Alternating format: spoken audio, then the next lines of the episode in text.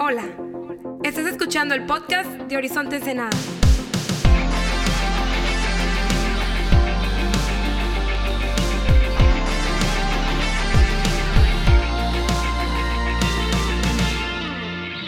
¿Cómo están? ¿Bien? Parece CrossFit aquí, pero ¿por qué no se ponen de pie otra vez? ¿Cómo están? ¿Bien? Ok.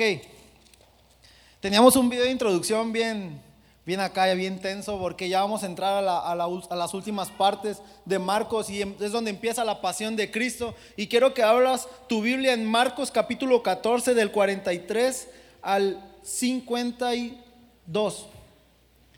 Y quiero que lo leamos y que tengamos esta actitud de que ya empieza la pasión de Cristo y que ah, después de estos versículos ya Jesús va directo a la cruz. Y quiero que lo leamos. Dice, en ese mismo instante, mientras Jesús todavía hablaba, llegó Judas, uno de los doce discípulos, junto con una multitud de hombres armados con espadas y palos. Lo habían enviado los principales sacerdotes, los maestros de la ley religiosa y los ancianos. El traidor Judas había acordado previamente con ellos una señal. Sabrán a cuál arrestar cuando yo los salude con un beso. Entonces podrán llevárselo bajo custodia. En cuanto llegaron, Judas se acercó a Jesús. Rabí exclamó y le, di- y le dio un beso. Entonces los otros agarraron a Jesús y lo arrestaron. Pero uno de los hombres que estaba con Jesús sacó una espada. Todos sabemos que fue Pedro. Es el único que hace ese tipo de cosas. E hirió al esclavo del sumo sacerdote, cortándole la oreja. Jesús le preguntó, ¿acaso soy un peligroso revolucionario para que vengan con espadas y palos para arrestarme? ¿Por qué no me arrestaron en el templo? Estuve enseñando allí entre ustedes todos los días, pero estas cosas suceden para que se cumpla lo que dicen las escrituras acerca de mí. Oramos, Señor, gracias, porque tú siempre eres bueno, Señor. Gracias por la cruz. Gracias porque tú tuviste demasiado amor por nosotros, que enviaste a tu Hijo a morir por nosotros, Señor. Ayúdanos a entender lo que tú quieres hablar, Dios. En el nombre de Cristo Jesús. Amén. Y quiero que hagamos algo. Quiero que en 20 segundos le des el aplauso más fuerte a Jesús por lo que Él hizo en la cruz, por lo que Él hizo por nosotros, porque Él se dejó arrestar, Él se entregó para salvarnos a ti y a mí.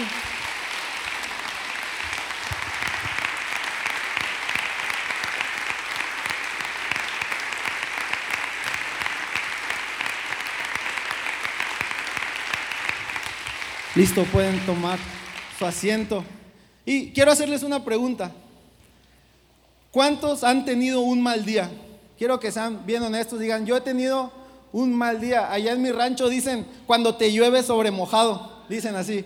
Cuando todo te está saliendo mal y, y pasas y, y un perro te hace pipí o cosas así, ¿no? Entonces, que, has tenido un mal día. Como cuando te levantas en la mañana y vas tarde al trabajo y, ya te pasaste por 15 minutos, entras a las 8 y son las 8.15 y te levantas bien rápido y, y te vas a bañar porque no te has bañado y abres la, la- la puerta del baño, abres la regadera y no sale agua. Muy común en, en Ensenada. Y dices, soy cristiano, no me voy a alterar. Y, y sales, y, y cuando sales en toalla corriendo, vas corriendo a tu, a tu closet y vas descalzo y te pegas en la orillita de la cama, ¿no? Y te pegas en el dedito chiquito y te caes y quedas ahí tirado y, y empiezas como, soy cristiano, no me voy a alterar.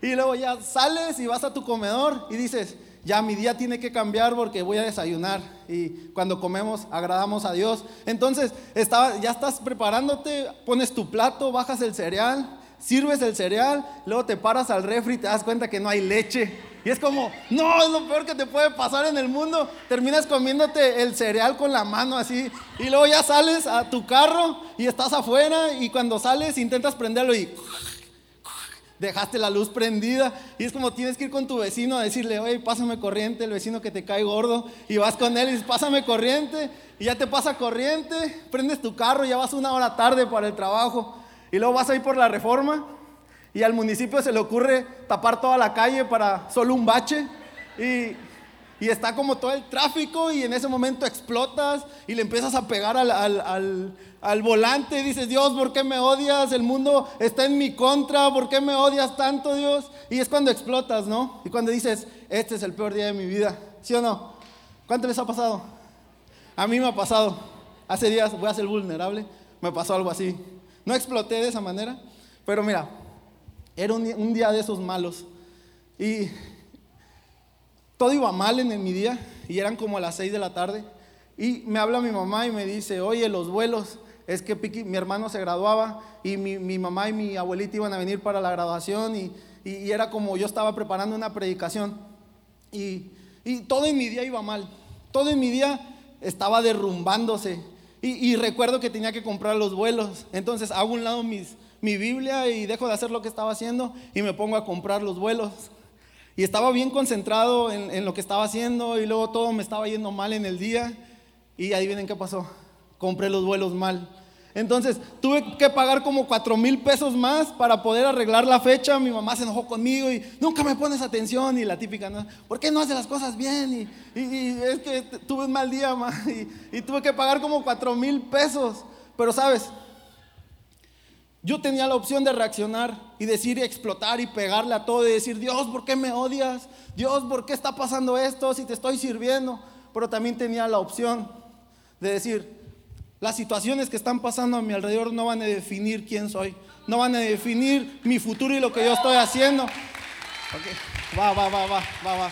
Entonces, ¿sabes? Las situaciones que te pasan a tu alrededor las circunstancias que tú tienes a tu alrededor no definen quién eres. ¿Sabes qué define tu rumbo y tu destino? La reacción que tú tienes ante esas situaciones difíciles. Las reacciones que tú tienes ante esa situación van a definir si vas a llegar o no. Sabes, en esta historia está pasando exactamente lo mismo. Jesús está pasando uno de los momentos más difíciles porque literal viene de orar en el Getsemaní, ¿recuerdas? Que Jesús estaba orando y le dice al Padre, Padre, si es posible que pase de mí esta copa. Literal, Jesús estaba viendo una fotografía de lo que iba a pasar más adelante. Literal, la ira de Dios iba a caer sobre Jesús. Él estaba viendo toda la ira que iba a caer sobre él. Dice que llegó el punto que empezó a sudar sangre. Dice en los evangelios paralelos que estuvo, que estuvo tan agotado que tuvo que caerse, que se cayó hasta el piso, que tuvo que venir un ángel a darle fuerzas. También estaba pasando otra situación. Dice que sus amigos lo abandonan. Jesús le dice, hey, necesito que oren conmigo. Y sus amigos se quedan dormidos. Y cuando Jesús viene a esta tierra, viene a morir por pecadores y ahora los pecadores vienen a quererlo arrestar. Jesús está pasando por un momento muy difícil. Jesús literal, él tiene la opción de explotar y decir, ¿saben que ya me hartaron? Los voy a destruir a todos. Pero Jesús reacciona de la mejor manera. ¿Sabes? Y en esta historia vemos tres pasos para ver lo bueno en lo malo. Y si pudiera ponerle un título a este mensaje sería lo bueno de lo malo. Repite conmigo, lo bueno de lo malo. Y te voy a dar tres puntos para ver lo bueno en lo malo. Vamos al versículo 43. No sé si está en pantallas. Dice, en ese mismo instante, mientras Jesús todavía hablaba, llegó Judas, uno de los doce discípulos, junto con una multitud de hombres armados con espadas y palos. Lo habían enviado los principales sacerdotes y los maestros de la ley religiosa y los ancianos. El traidor Judas había acordado previamente con ellos una señal. Sabrán a cuál arrestar cuando yo los salude con un beso. Entonces podrán llevárselo bajo custodia. En cuanto llegaron, Judas se acercó a Jesús, rabí, exclamó y le dio un beso. ¿Sabes? Al inicio del capítulo dice que los maestros de la ley religiosa buscaban una forma de cómo, cómo arrestar a Jesús. Porque ellos dicen, no lo vamos a arrestar en la Pascua. ¿Por qué? Porque en ese tiempo la gente tenía la expectativa de que iba a llegar un Mesías, un Salvador. Recuerdan que en Egipto, cuando Dios libera al pueblo, les dice, hey, quiero que celebren la Pascua porque yo los liberé. Usó a Moisés para liberarlos del pueblo de Egipto, ¿sí o no? Entonces, en ese tiempo, cuando ellos celebraban eso, toda la gente tenía la expectativa de que el cielo iba a enviar un Salvador. Entonces los fariseos y los maestros de la ley religiosa, ellos sabían que podía pasar eso. Y ¿sabes qué es lo que hicieron? Dijeron, hey, no lo vamos a arrestar en la sinagoga. No lo vamos a arrestar cuando está haciendo un milagro, porque la gente va a saber que Él es el Mesías. Ellos sabían que Él era el Mesías. Dijeron, no lo vamos a hacer ahí. Entonces fueron y lo arrestaron de noche. ¿Sabes qué está pasando aquí? Los fariseos no estaban dispuestos a ceder su posición y su comodidad. Los fariseos no estaban dispuestos a ceder quiénes eran ellos para que el Mesías pudiera entrar. Y la otra parte que vemos aquí es Judas. Judas tampoco estaba dispuesto a ceder su posición y su comodidad. Judas prefería el dinero, se prefería a él mismo antes que ceder su posición y su comodidad. Sabes, cuando llegué en Ensenada, eh, la primera semana creo, eh, me fui a caminar por las calles y iba caminando y, estaba un bote de basura. Y en el bote de basura estaba un señor de la calle, estaba comiendo basura. Y, y cuando paso por un lado, Dios me dice, invítalo a cenar. Y era como, Dios, no traigo tanto dinero, porque me vine como con 700 pesos de victoria. Y era como, Dios, no traigo tanto dinero. Y, y otro, di como tres pasos más y me dice Dios, invítalo a cenar. Era como, Dios, no traigo tanto dinero. Y, acá avanza otros, otros tres pasos y Dios me dice, hey, ¿por qué no me obedeces si todo lo que tú tienes es mío? Y es como, por las buenas, sí, está bueno. Me regreso y, le digo, hey, te invito a cenar. Y, se levanta el Señor y, con una cara de alegría me dice, claro, sí, vamos, vamos. Y, se viene conmigo, fuimos al Oxxo, no había tacos ahí cerca y fuimos a un Oxxo. Y yo le dije, hey, agarra lo que tú quieras, yo te lo voy a pagar. Y llorando por dentro diciendo, que agarre poquito. ¿Sí, no? era como, y, entra el Señor y, no sé si han visto en el Oxxo, los estudiambres van a saber qué, qué es eso. En el Oxxo hay eh, un paquete de pizzas, que son dos. No me acuerdo cómo se llama, pero son dos pizzas individuales, pero son dos. Entonces llega el Señor y toma ese y va y agarra una, una coca y, y, ya vamos a pagar. Y le dije, ¿no quieres unas galletas o algo? Y me dice, no, no, no, con esto está bien. Y ya eh, lo, lo, compró y nos fuimos a sentar a la, a la banqueta del Oxxo. Y yo ya me estaba poniendo espiritual y yo le decir, no, aquí le voy a hablar de, mira, esa es la comida carnal, pero te voy a dar la comida espiritual. Y ya, ya, me había puesto espiritual, ¿no? Y en ese momento llega otro, otro señor de la calle y me dice, oye, tienes una moneda, es que tengo hambre. Y este, este hombre literal me ha dado la enseñanza más grande que he tenido. Literal agarró una de sus pizzas y dijo, hey, te doy la mía. Y era como, en ese momento así, dije, este hombre tenía tiempo que no comía. Este hombre tenía tiempo que no tenía una pizza en sus manos, literal estaba comiendo en la basura y este hombre estuvo dispuesto a compartir lo único bueno que le había pasado con una persona que tenía necesidad. ¿Sabes? De eso se trata el cristianismo, de eso se trata que compartas lo mejor que tú tienes, que compartas tu posición, que compartas lo que tú eres con las personas que, no, que tienen necesidad.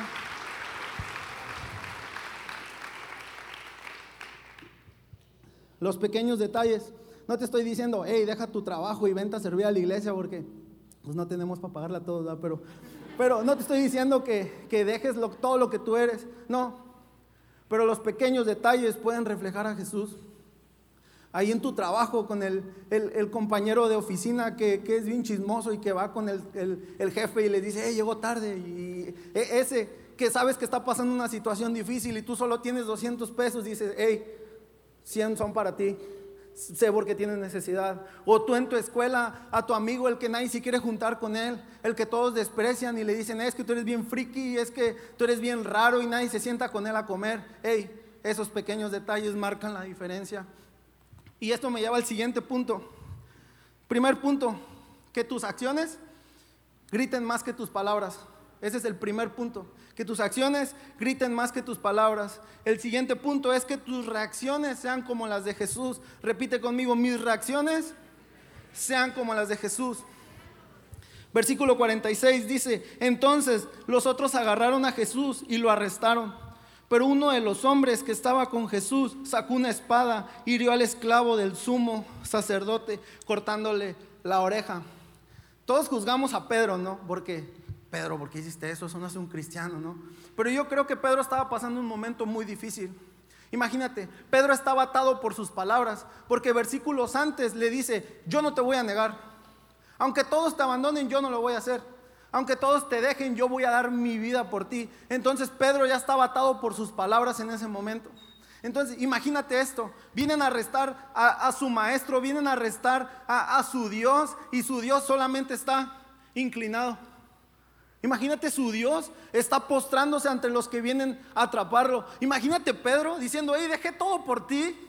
Hey, dejé lo que yo era por ti. ¿Por qué no te defiendes? Yo creo que Pedro reaccionó así porque estaba frustrado. Yo creo que Pedro reaccionó así porque dijo, hey, todos, todos dejamos cosas por ti. ¿Por qué no te estás defendiendo? Y Pedro reacciona y, dice, no, este es el peor día de mi vida porque dejé mi trabajo, dejé todo lo que yo era y ahora estoy obligado a reaccionar así. Este es el peor día de mi vida y Pedro saca su espada y ya saben el cochinero que hace, ¿no? Le, le corta la oreja al hombre. Esa fue la reacción de Pedro. Y me gusta que dice que hirió al esclavo del sumo sacerdote. O sea, él era un esclavo no era el sumo sacerdote. Si Pedro hubiera querido, le hubiera tirado al sumo sacerdote, pero le tiró al esclavo. ¿Y sabes qué nos enseña esto? Que cuando tú reaccionas de la peor manera, vas a herir a personas que no tienen nada que ver. Vas a herir a tus hijos, vas a herir a tu esposa, porque vienes molesto del trabajo y llegas y dices, quítense todos que no quiero hablar con nadie. Y llegas y hieres a las personas que más te aman. Ese esclavo no tenía nada que ver, él nada más dijo, hey, vamos a ir a pegarle a alguien. dijo, pues tengo que ir, va, porque pues, soy el esclavo. Soy el esclavo, ¿no? ¿Cuánto les ha pasado eso? Que con sus reacciones hieres a las personas que amas. Y la otra parte es Jesús. Jesús cuando ve que está todo este cochinero. Jesús cuando ve que Pedro le corta la oreja al hombre y imagínate la sangre y todo el alboroto de la gente. Jesús lo único que hace es que se inclina, toma la oreja del hombre y se la vuelve a sanar. Escucha esto. Ante lo malo el cielo siempre responde con algo bueno. Siempre, siempre, siempre, siempre. Ese es el carácter de Dios, que ante las situaciones malas de la vida, ante las situaciones malas y complicadas que tengamos, el cielo siempre responde con algo bueno. Y sabes que me encanta la transición entre el Antiguo Testamento y el Nuevo Testamento, porque ahí hubo 400 años de silencio, ahí hubo 400 años donde el cielo no habló, no hubo un profeta, no hubo absolutamente nada. En mi opinión, yo creo que fue la temporada más oscura de la humanidad. ¿Y sabes qué pasó? Cuando estaba más quebrada la humanidad, el cielo respondió con Emanuel, Dios con nosotros. El cielo respondió con Jesús. Sabes, cuando las cosas están malas en nuestra vida, el cielo siempre responde con algo bueno. Siempre. La pregunta aquí es, cuando hay situaciones malas en tu vida, ¿cómo respondes? Como Pedro, quítense todos y, y hieres a todos. O como Jesús, todo está mal a mi alrededor, pero me voy a enfocar en ti todo está mal aquí, está yendo mal en mi trabajo, tengo problemas con mi esposa, pero yo voy a responder con algo bueno. ¿Y sabes qué es lo más bueno que podemos hacer? Poner nuestra confianza en Él, voltearlo a ver a Él, orar a Él. Yo creo que si, si me estás entendiendo, puedes darle un aplauso a Dios porque Él es bueno.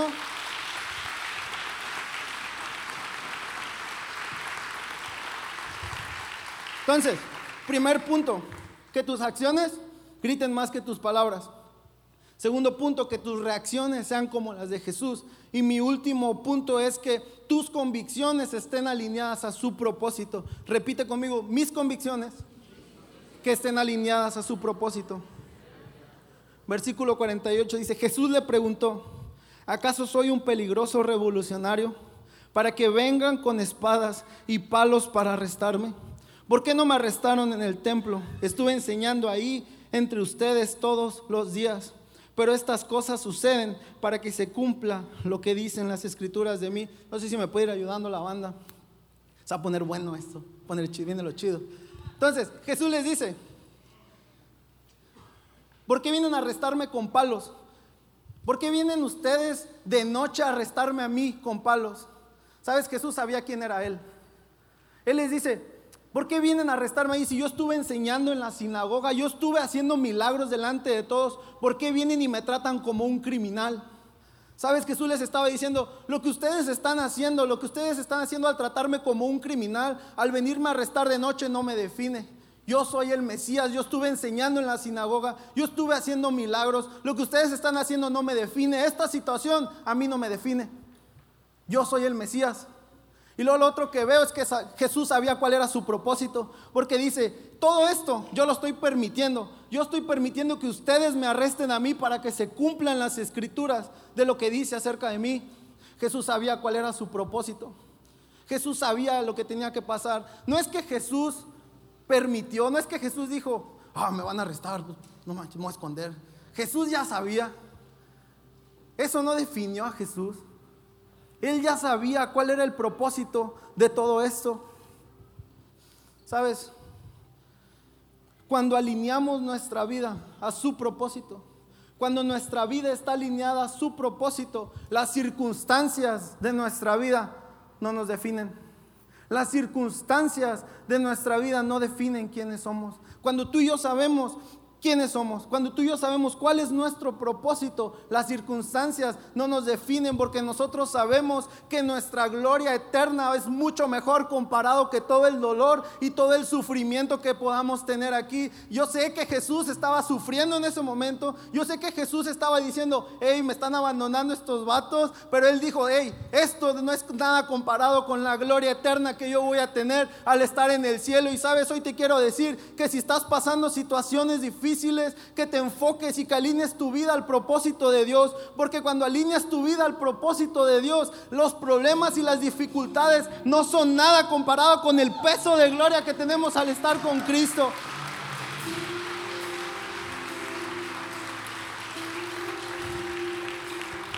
¿Cómo te pones de pie? El último versículo está bien raro, bien raro. Dice, entonces todos los discípulos lo abandonaron y huyeron. Un joven lo seguía solamente. Llevaba puesta una camisa de noche de lino, o sea, su pijama. Cuando la turba intentó agarrarla, cuando estos hombres pecadores, los fariseos y todos ellos intentaron agarrarlo, su camisa de noche se deslizó, se deslizó y huyó desnudo. Y todos los, todos los expertos y todos los teólogos dicen que era Marcos. Yo también creo que era Marcos. Imagínate este hombre, está viendo de lejos, están agarrando a Jesús y él está como con su pijama, ¿no? Con cereal, comiendo cereal. Y, está viéndolo. Y de repente los pecadores dicen, ah, él también estaba, él también es seguidor de Jesús y van y lo quieren agarrar y él intenta correr y cuando corre, corre desnudo. Y sabes que en mi mente yo no podía sacarme esta imagen de la cabeza. ¿Sabes quién también terminó desnudo? Cristo en la cruz por el peso de los pecados, ¿sabes? Es lo mismo que está pasando aquí. Estos pecadores están intentándolo agarrar y él corrió desnudo. Jesús, el peso del pecado cayó sobre él en la cruz, terminó desnudo. Pero ¿sabes qué me encanta? Que este joven logró huir. ¿Y sabes quién también logró huir? Cristo de la cruz. Cristo corrió de la tumba y la tumba no lo pudo detener. ¿Sabes? Esa es la gloria que tenemos como cristianos. Esa es la gloria que tenemos como cristianos. Que nuestro Dios resucitó. Que te invito a que levantes tus manos. Vamos a cantar que su gracia triunfa sobre el juicio. Triunfa sobre todas las cosas malas que tengamos en nuestra vida.